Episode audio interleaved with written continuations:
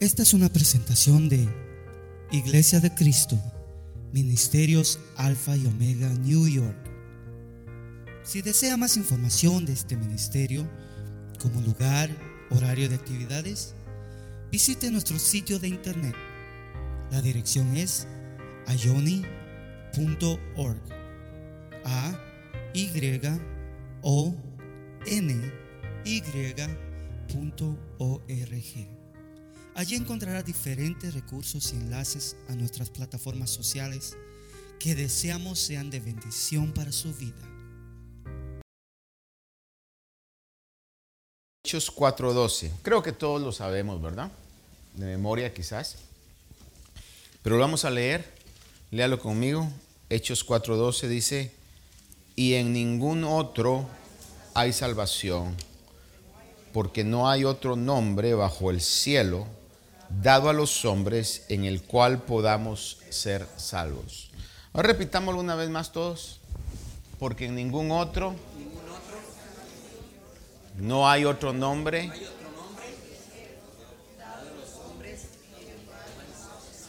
Una tercera vez, y en ningún otro hay salvación, porque no hay otro nombre bajo el cielo dado a los hombres en el cual podamos ser salvos. Ahora, vea Lucas 13:24, por favor. Evangelio de Lucas, vaya unas páginas atrás. Pase Juan y luego va a estar Lucas. Lucas 13, 24.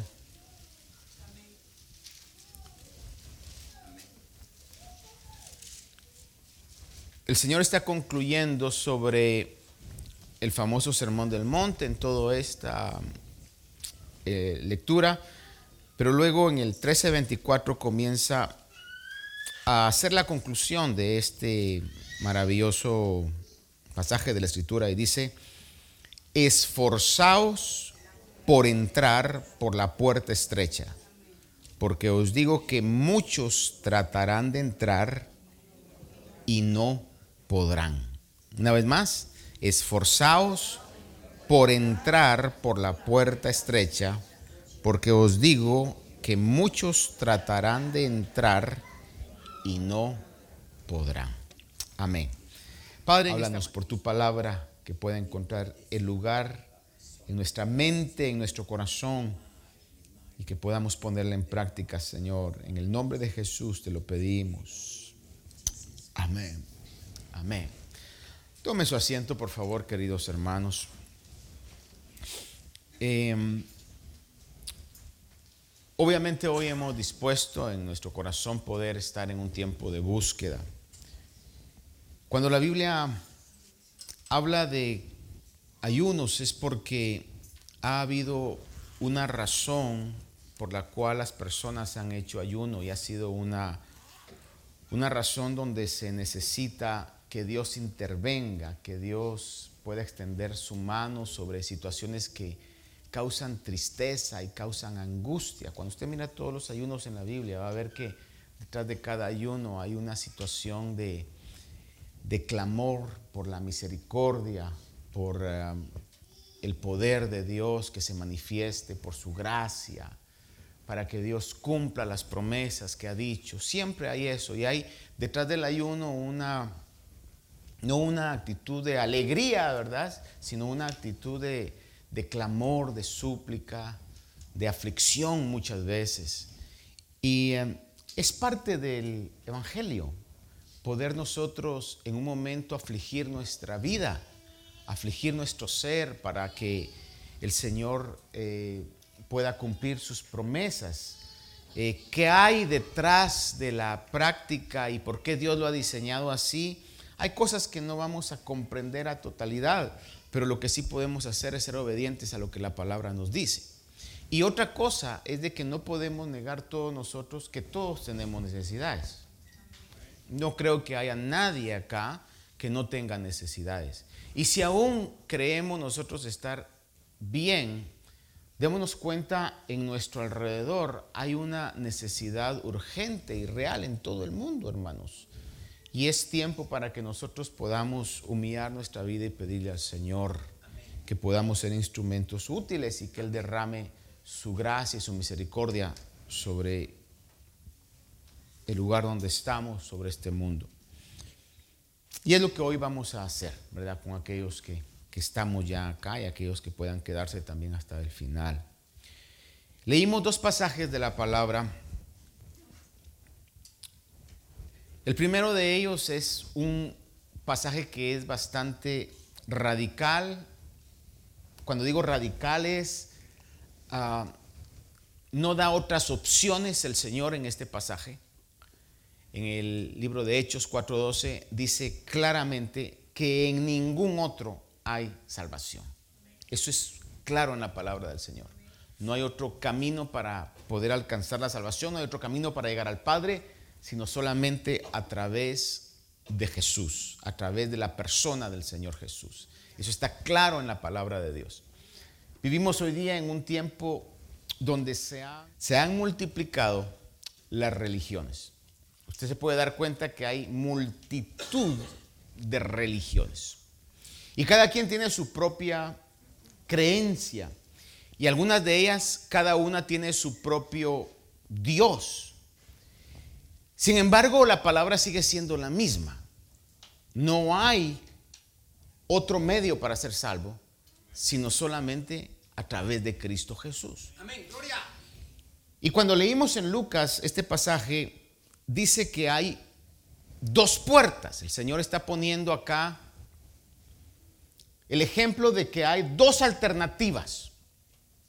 Una puerta amplia, una puerta ancha y otra puerta estrecha. El Evangelio real es la puerta estrecha.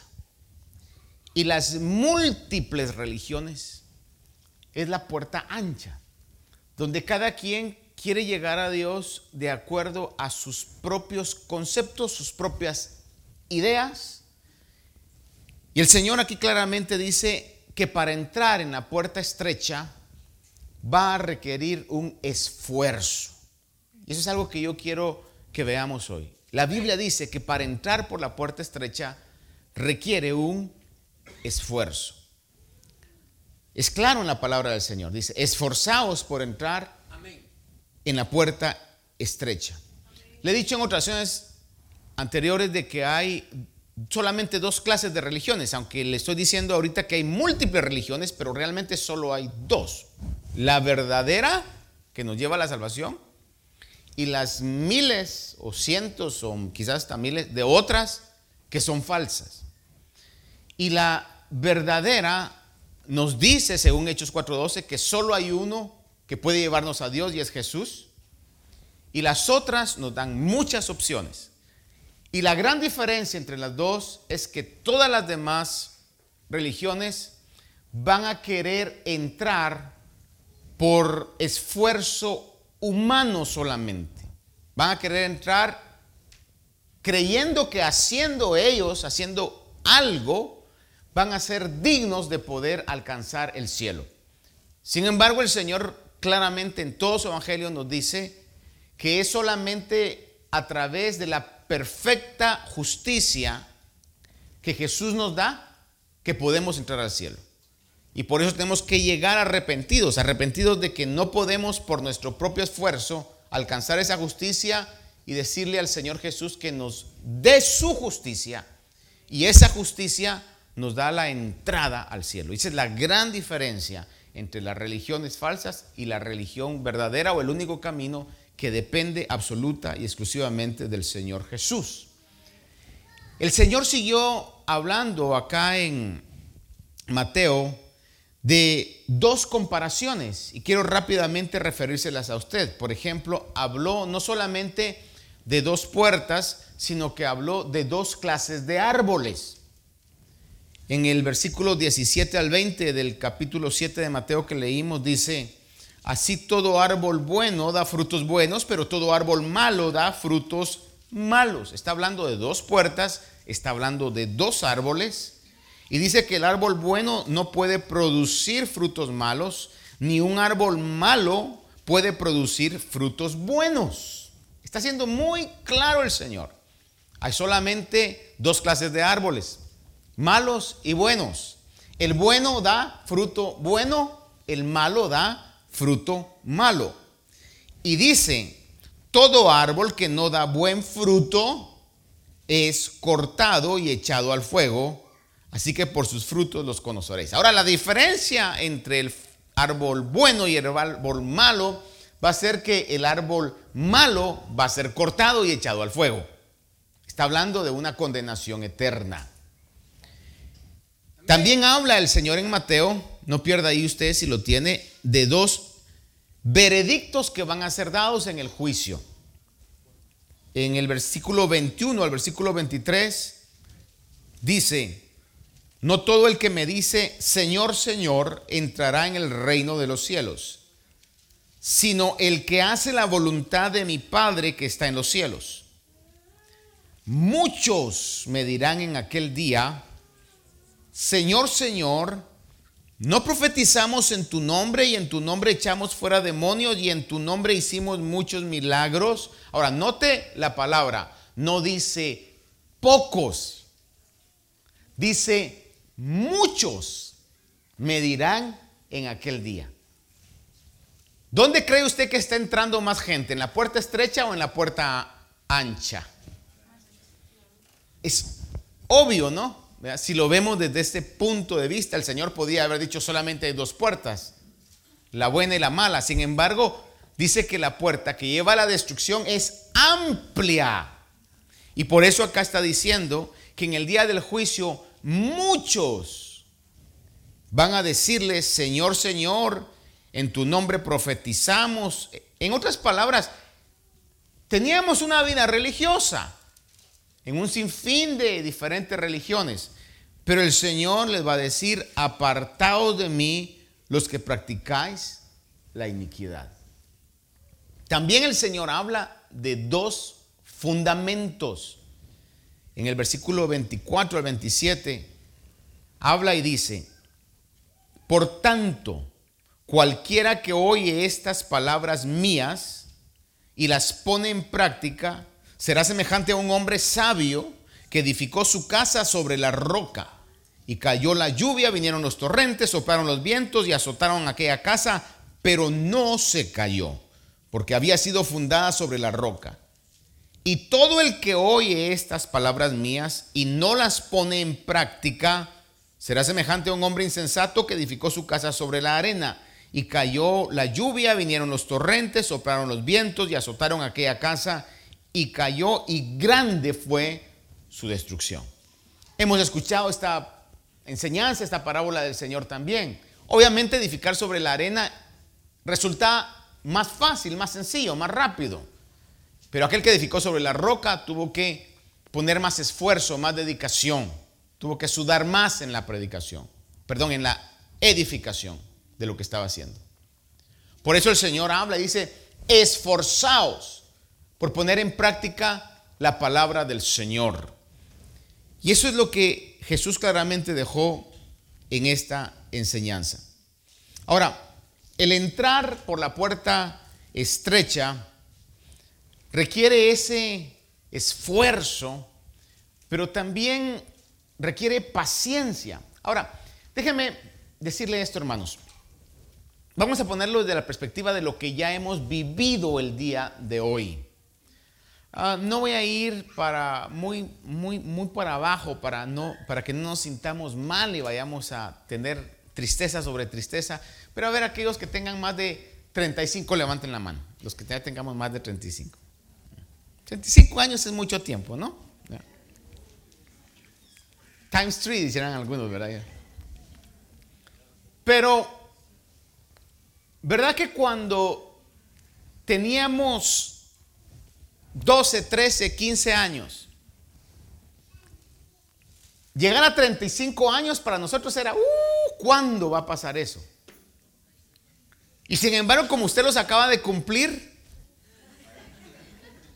le pregunto, ¿se le hizo mucho tiempo? ¿A cuántos se nos ha hecho esta vida corta? Por ahí eh, eh, vi el, la expresión de alguien que no ha llegado a esa edad que dice mucho tiempo y dice sí, porque no ha llegado a esa edad. Pero cuando ya llegamos a esa edad nos damos cuenta y decimos, no porque sea un moto que el mundo, un eslogan que el mundo curiosamente dice o repite, sino que se nos hace una realidad. Qué rápido se me está yendo la vida. Qué rápido se me ha ido la vida. Y mire cuántos son. Yo, ya paso de medio siglo. Mi tú dice hermana Ana, ¿verdad? Ya pasamos algunos de medio siglo y se nos ha hecho rápido. ¿Y qué son 50 años en comparación a la eternidad? ¿Qué son 50 añitos, hermano? En comparación a la eternidad. Nada. Entonces, cuando la Biblia nos manda paciencia, hermanos, tenemos que verlo desde la perspectiva como cuando usted escucha a su hijo o a su hija que, le dice, ah, I'm, boring o I'm bored, ¿verdad? Eh, y, y, hermano, usted le dice, paciencia, ya vamos a llegar. Y usted dice, ya vamos a llegar, pero desde esa perspectiva se hace como que fuera eterno, los minutos fueran eternos. Amados hermanos, es lo que tenemos que ver desde la perspectiva del cielo cuando Dios nos dice paciencia, aunque se nos haga muy largo el periodo, pero comparado a la eternidad es, va a ser corto, hermanos. Eso es lo que quiero que veamos. Va a ser corto. Y el esfuerzo va a ser poco en comparación a lo que Dios tiene preparados para nosotros. ¿Cuáles van a ser las palabras que todos deseamos escuchar? Buen siervo y fiel. ¡Wow! Todo el esfuerzo que hiciste. Lo mucho que te esforzaste. Así dice la Biblia. ¿Qué dice? En lo poco fuiste fiel en lo mucho te pondré. Entonces, por favor, hermanos, mire, se lo digo con todo mi corazón, acépteme esto. Paciencia. Y no hay sufrimiento que sea comparable a la gloria y la recompensa que Dios tiene para nosotros. Desde la perspectiva celestial. Por eso cuando el Señor dice, esforzaos está pidiéndonos algo que en comparación al cielo, hermano, va a ser poco. En lo poco fuiste fiel, pero en lo mucho yo te voy a poner. Pero requiere ese esfuerzo. Humanamente necesitamos hoy aceptar que hay un esfuerzo. Cuando el Señor dice, esforzaos por entrar por la puerta estrecha, dice, porque os digo que muchos tratarán de entrar, pero no podrán. Vea estas escrituras. Mateo capítulo 16, versículo 24 y 25.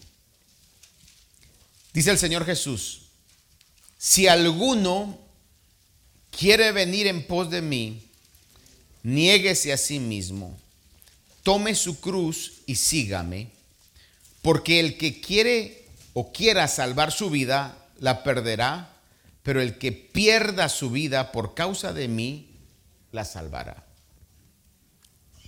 Estamos viendo que ese es el perfil del Evangelio, hermano. El perfil del Evangelio, ¿cómo identificar el Evangelio verdadero? Es un Evangelio que nos pide que nos neguemos a nosotros mismos, que nos pide que perdamos por una causa mayor nuestra vida. Es lo que el Señor claramente dejó ver. Juan 15, 18 y 19.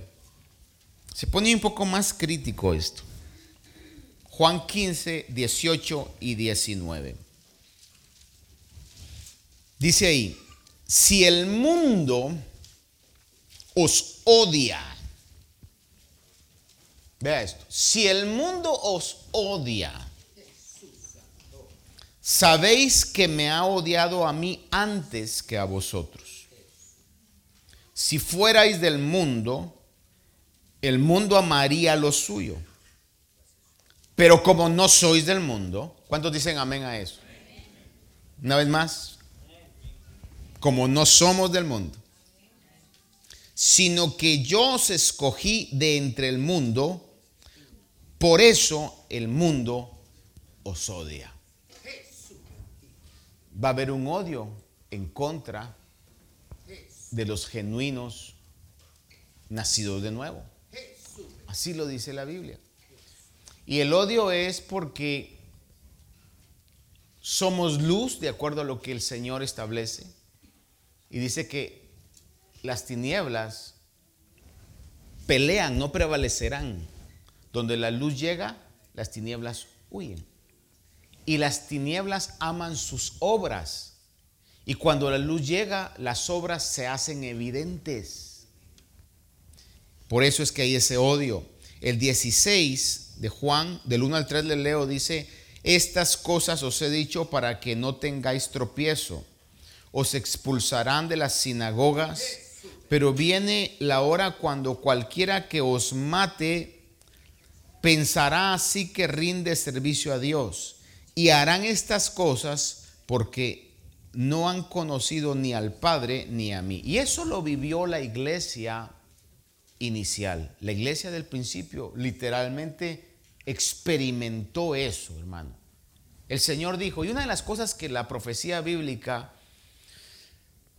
nos da consuelo es que cosas que el Señor dijo que iban a pasar inmediatamente pasaron. Tal como el Señor dijo que iban a pasar, pasaron. Eso nos da a nosotros, que ya vemos ese cumplimiento como algo del pasado, nos da a nosotros seguridad que lo que Jesús dijo que va a pasar y todavía no ha pasado, va a suceder tal y como Él lo dijo. El Señor le dijo eso a sus discípulos y lo vemos en la historia que así pasó. Los sacaron de la sinagoga, los persiguieron, hermano, y fue una realidad el cumplimiento de esta palabra. En Hechos capítulo 14, versos 21 y 22,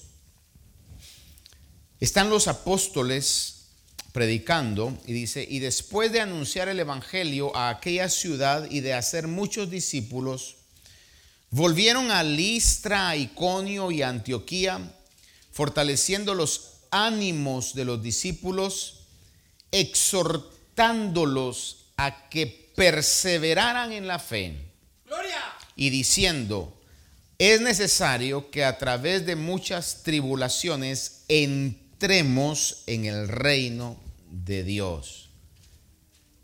¿Cuál era la exhortación? ¿Cuál era el ánimo? Porque exhortación sabemos todos que es ánimo. Animaban a los hermanos. Perseveren en la fe. Hermano, pero mire, estoy pasando una etapa bien difícil y, no se ha, no he visto el, el, resultado, hermano. Mire, yo le estoy clamando al Señor y no veo que Dios me responda. ¿Y cuánto tiene de esta prueba, hermano, pues ya, es como medio año, hermano. Le pregunto, ¿qué es medio año comparado a la eternidad? Espero estar dándome a entender, hermano. Porque a veces cuando pasa un mes en una prueba, nuestra fe tambalea. Solo Julio y yo, ¿verdad? Los demás aguantan un año. Padre Santo, les damos, Señor, nuestro tiempo. A veces la prueba dura una semana y ya nuestra, fe está tambaleando. No digamos que pase un mes, ya decimos a ver si Dios me ama. Y hay pruebas que van a pasar meses. Hermanos amados, y hay situaciones que van a pasar años. Pero lo que le quiero remarcar hoy es, ¿qué es eso comparado a una eternidad? ¿Qué es eso comparado a una eternidad? Y recuérdense que el Señor no va a dar pruebas mayores que las que podamos soportar. Por eso es que desde el principio nos deja establecido aquí, dice que los discípulos exhortaban, animaban a que perseveraran en la fe. Amén. Gloria a Dios. Que perseveraran en la fe. Por ejemplo, es admirable, humanamente hablando, aquellas personas que para mí los que corren maratones, hermanos, que digo, ¿cómo pueden correr a 20, 30 millas, pues? O los que hacen esos de catones que después de nadar, andar en bicicleta y hermano, y siguen. Y a veces cuando van llegando ya en las últimas, hermano, es tienen una resistencia. Obviamente hay un entrenamiento detrás de todo eso, ¿verdad? Pero es, es admirable, pues humanamente hablando eso. Hermanos amados, en la fe cristiana, en esta carrera del Evangelio, debemos perseverar. Van a haber momentos que van a haber cuestas, montañas y con el viento de frente, hermano. Y hay otras en donde vamos de bajada y con el viento a nuestro favor, hermano. Disfrútelas. Pero cuando encuentre usted en su vida a alguien que va en eso, hermano, animémonos. Y recuérdele, hermano, esto no es comparable, los sufrimientos de este siglo no son comparables con la gloria que nos espera. Persevere, hermano. No sé qué palabras quiera usted usar. Échele ganas. Adelante, hermano. Esfuerces, hermano. Continuemos, hermano. Sigamos pidiendo, sigamos clamando. Amén, gloria. Y le digo esto porque vamos a tener un tiempo para poder clamar. Y quizás muchos de nosotros estamos, hermano, en algo, pero yo ya he pedido. Le pregunto, ¿has suplicado? Días atrás le, decía yo que son oraciones y súplicas también. Amén, gloria. Pero ya ha sido mucho. ¿Bajo, ¿Bajo qué perspectiva? ¿Bajo la perspectiva humana? Porque bajo la perspectiva eterna, hermanos, es nada. Y si Dios todavía nos tiene con vida y nos tiene con fe, sigamos esperando en Dios.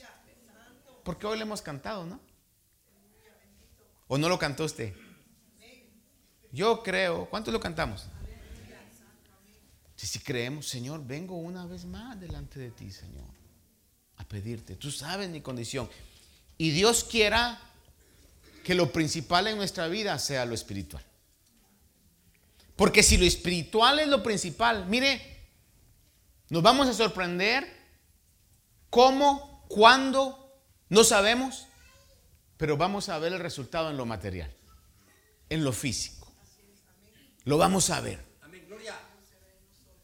El apóstol Juan escribe en una de sus cartas y le dice a uno, a un hombre llamado Gallo, Espero que seas prosperado en todo, así como prospera tu alma. Busca primeramente el reino de Dios. Y todas las demás cosas van a ser añadidas. Es que usted y yo en este tiempo, Señor, vengo porque tengo gran necesidad de ti, Señor. Mi fe todavía no está a ese nivel donde no se quebranta. Todavía hay momentos en los que siente quebrantarse. Señor, fortalece mi fe. Te lo ruego hoy, te lo pido hoy, Señor. Quizás algunos necesitemos pedir hoy, Señor, todavía no puedo ver desde la perspectiva celestial. Se me hace una eternidad los sufrimientos de esta vida, Señor. Cambia mi visión y dame esa perspectiva espiritual, esa perspectiva eterna, Señor. Para que yo pueda enfrentar eso bajo esa realidad. Que no es un mito, no es una historia, una ilusión. Es la palabra de Dios que nos habla de una vida eterna, hermanos. Y dice que exhortaban a que perseveraran en la fe diciendo, es necesario que a través de muchas tribulaciones entremos en el reino de Dios. Es lo que el Señor dijo acerca de la puerta estrecha. Esforzaos. Si fuera fácil, hermano, el Señor no lo dijera acá. Pero es parte del Evangelio. Hebreos capítulo 10, verso 36 al 39. Hebreos 10, 36 al 39. Mire lo que dice ahí. Pero en cuanto a vosotros, amados, aunque hablemos de esta manera, ah, no, perdón, estoy leyendo un equivocado, dice, por tanto, vea, Hebreos 10:36, por tanto, no desechéis vuestra confianza, la cual tiene, ¿qué dice ahí? Grande galardón. Esta versión dice la cual tiene grande recompensa. A ver, hagamos una confesión hoy. Diga, usted repita la palabra, por tanto. Por tanto.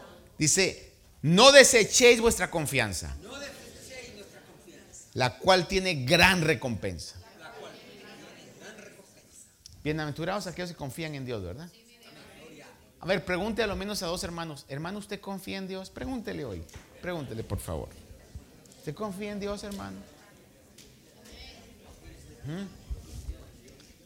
¿Le contestó que sí confiaba en Dios? Dice ahí, yo creo que todos, o espero que todos, ¿verdad? Si no la mayoría, confiamos en Dios. Y dice que nuestra confianza en Dios tiene gran recompensa. Y dice, porque tenéis necesidad de paciencia. ¿Habrá alguno aquí que no necesite paciencia? A ver, ¿cuántos necesitamos paciencia? No abandone su confianza porque tiene gran recompensa. Y dice, porque tenéis necesidad de paciencia. Para que cuando hayáis hecho la voluntad de Dios, obtengáis la promesa. Porque dentro de muy poco tiempo, el que ha de venir vendrá y no tardará. Y una vez más aquí, quizás alguien pueda decir, pero ya ha pasado un montón de tiempo. Le repito, ¿bajo qué perspectiva? ¿Bajo la perspectiva humana o bajo la perspectiva eterna? Bajo la perspectiva eterna es mínimo. No ha pasado mucho tiempo. Y a que el Señor venga, está a las puertas. Pero eso pueden ser 10, 20, 50 años, pero todavía desde la perspectiva eterna está a las puertas, hermano. Por la eternidad. Dice, porque dentro de muy poco tiempo el que ha de venir vendrá y no tardará. Mas mi justo vivirá por la fe y si retrocede, mi alma no se complacerá en él. Pero nosotros no somos de los que retroceden para perdición, sino de los que tienen fe para la preservación del alma. El principio que hoy le estoy diciendo que veamos en la palabra es ese esfuerzo que tenemos que saber que es parte del Evangelio. Para que usted no se asombre ni se asuste, hermano. Es decir, creí que el Evangelio iba a ser más fácil. Sin embargo, no quiero que usted ignore que el Espíritu Santo está con nosotros dándonos la fuerza que necesitamos en cualquier circunstancia. Y por eso tenemos que venir delante de Él, pedirle esa constante llenura. El día viernes le hablaba yo que el Señor dice, hablando sobre la oración, si vosotros siendo malos sabéis dar buenas dádivas a vuestros hijos, ¿cuánto más vuestro Padre no dará el Espíritu a aquellos que le piden? Sea cual sea la necesidad que usted tenga, el Espíritu Santo tiene la respuesta ideal, correcta y apropiada para la necesidad que cada uno de ustedes y yo tenemos. Y en medio de cualquier situación, veamos que es parte del Evangelio.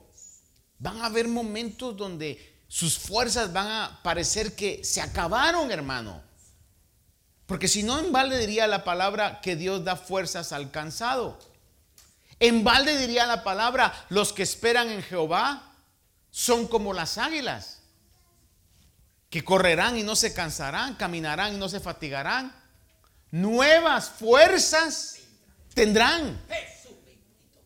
Va a haber momentos en los que literalmente uno siente que se acabó la fuerza, como que ya no hay fe, pero ahí son los momentos de renovación. Y espero que hoy sea el momento de renovación para muchos de nosotros, hermanos.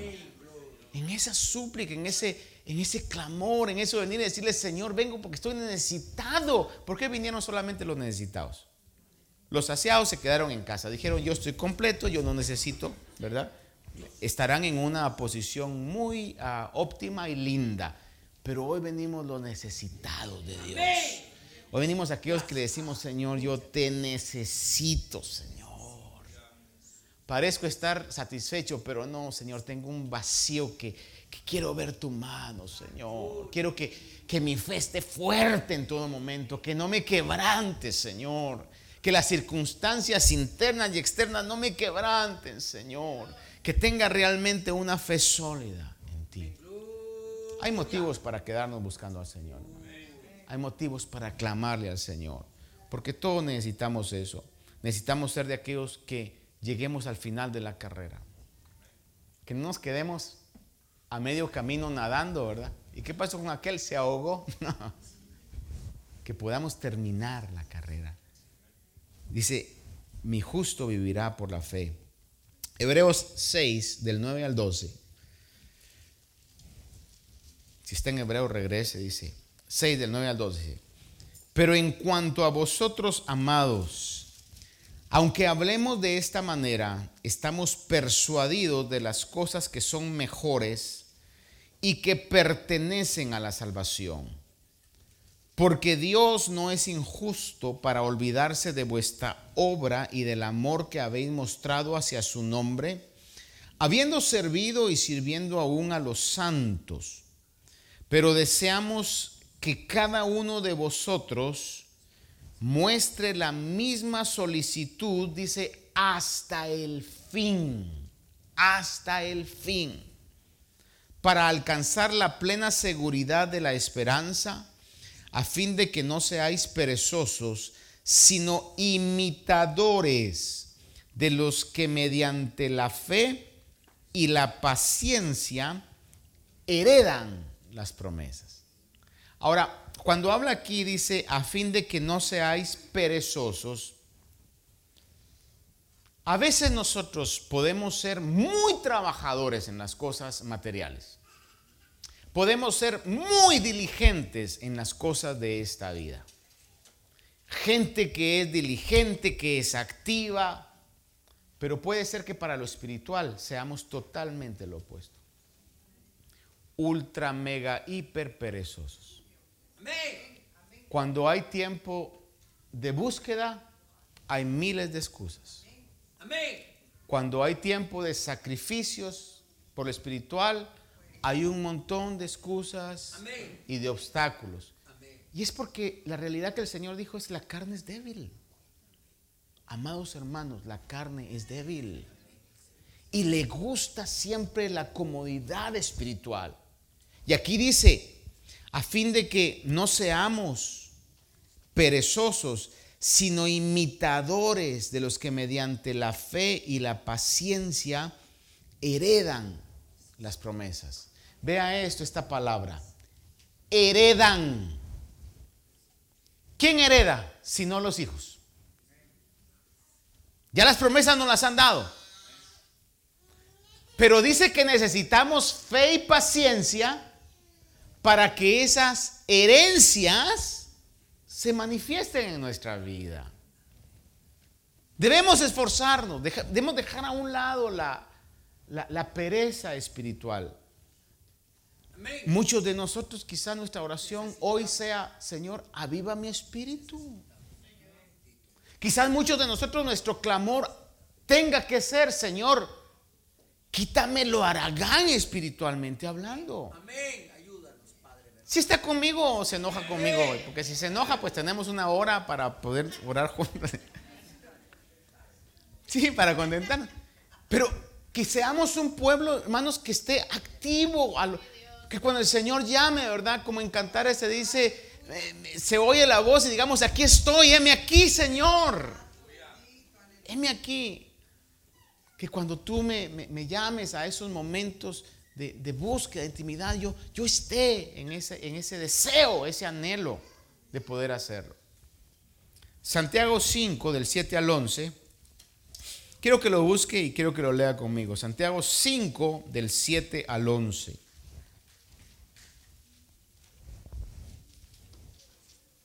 Cuando usted lo tenga, dice amén. Santiago 5, del 7 al 11. Muy bien, dice así, leámoslo, dice, por tanto, hermanos, sed pacientes hasta cuándo? hasta la venida del Señor. Entonces, reconozcamos algo. La paciencia la vamos a necesitar toda la vida. Vamos hermanos, la paciencia la vamos a necesitar toda la vida. Amén. Mire, ¿cuántos en alguna oportunidad hemos dicho, es que se me está acabando la paciencia? No podemos decir eso porque la vamos a necesitar hasta que el Señor venga. Entonces, si usted ha dicho, se me está acabando la paciencia, es momento para decir, Señor, se me está acabando la paciencia, necesito que renueves mi paciencia. Porque no puedo darme el lujo que se me acabe. Si estamos de acuerdo con eso? Necesitamos paciencia, es lo que la palabra de Dios dice. Y hay momentos, hermano, todos hemos vivido. Donde usted dice, quizá no en todo, pero dirá, con tal persona se me está acabando la paciencia con este hijo o esta hija se me está acabando la paciencia. Con este, Janet lo dice a cada rato, con este marido yo no necesito paciencia, dice ella.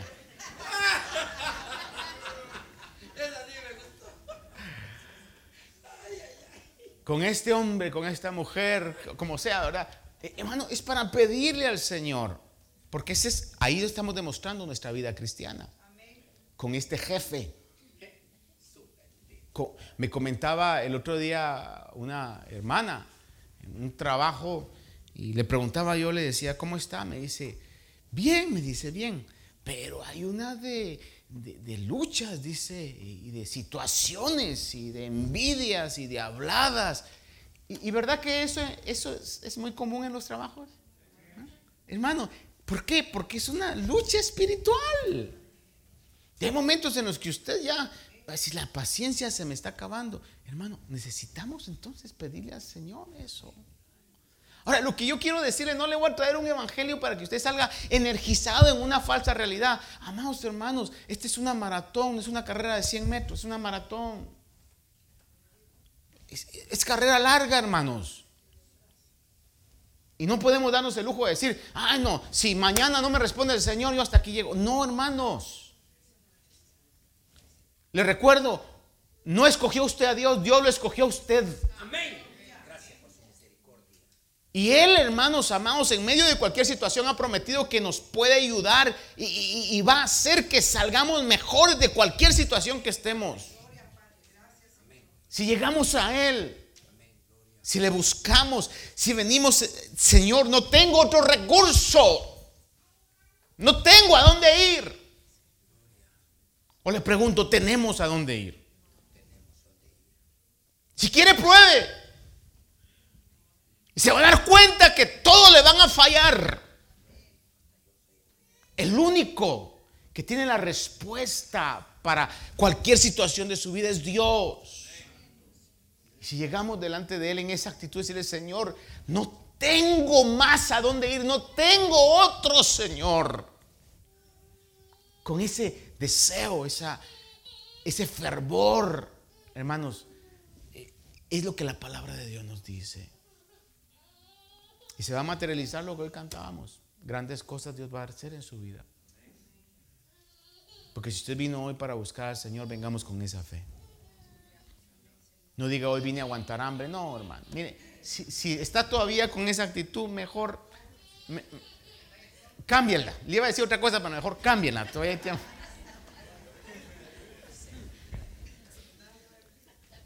venga y usted diga, ok, a la hora que usted vaya, Señor, vengo, Señor, no es porque no tenga nada que hacer, vengo, Señor, porque es el mejor lugar, Señor, aquí. Te necesito, Señor, te necesito.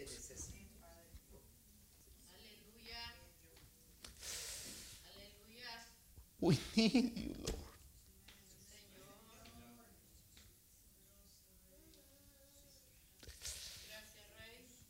Te necesitamos.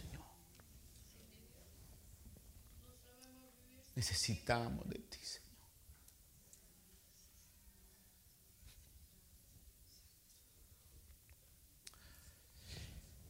La palabra de Dios dice, por tanto, hermanos, sed pacientes hasta la venida del Señor.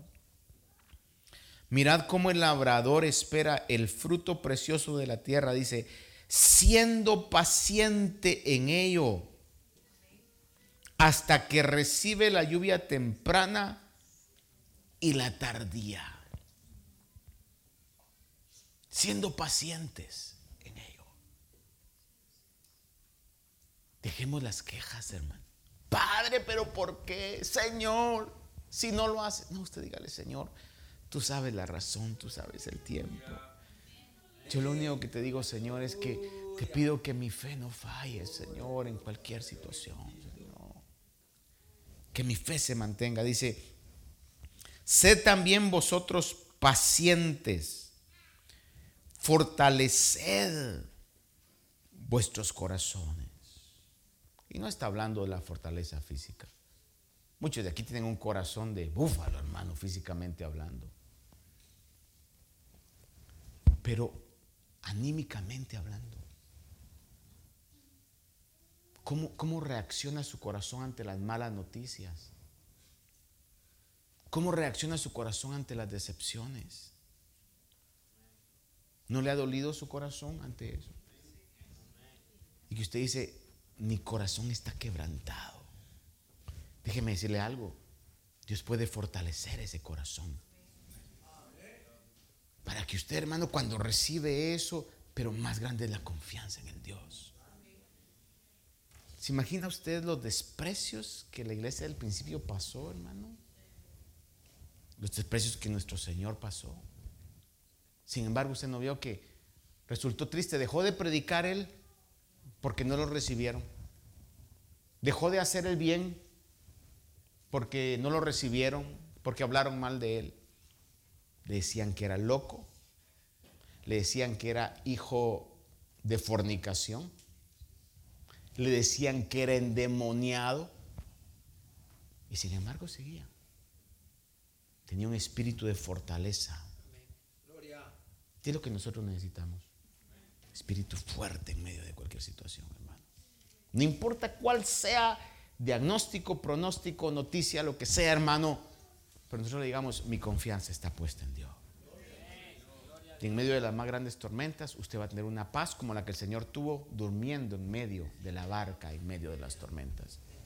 Porque ha creído que el Señor le dijo, vamos a llegar al otro lado y vamos a llegar al otro lado. Dice, fortaleced vuestros corazones, porque la venida del Señor está cerca. Y aquí déjenme hacer una pequeña pausa. ¿Qué más? What else do we need to wake up?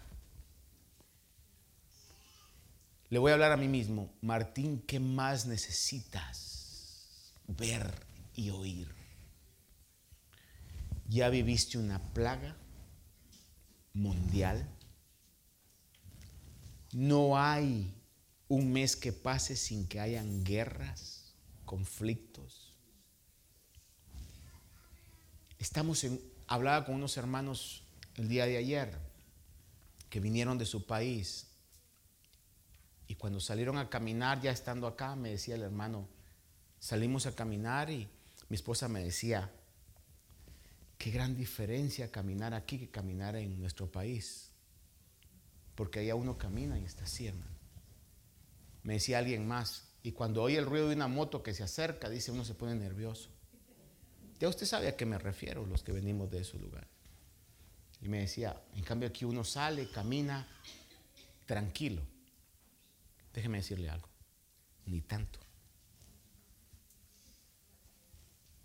Si no estoy mal con el dato, 22 personas que fueron a tener una noche de diversión a un, bar, un centro de billares, así, que estaban ahí en, ¿dónde es? Maine. Y un individuo entra y los mata. 22 muertas y no sé cuántos más heridos. Escuelas. Estoy seguro aquí los jóvenes que están acá, ellos ya saben lo que es un drill, ¿verdad?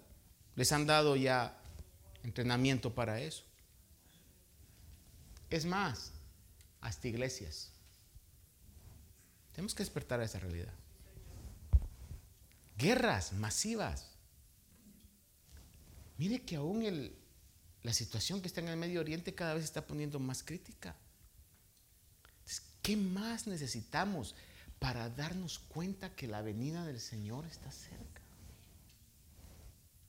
¿Qué más necesitamos para despertar a esa realidad y que nuestro espíritu esté despierto, hermanos? ¿Qué más necesitamos ver para venir y decirle, Señor, quita la pereza espiritual de mi vida? Dame esa fuerza para resistir la tentación. Dame, Señor, esa fortaleza para que la tentación pueda encontrar en mi vida un cristiano, una cristiana fuerte. Dice acá, la venida del Señor está cerca. Hermanos, no os quejéis unos contra otros para que no seáis juzgados. Mirad, el juez está a las puertas. Hermanos, tomad como ejemplo la paciencia y aflicción de los profetas que hablaron en el nombre del Señor.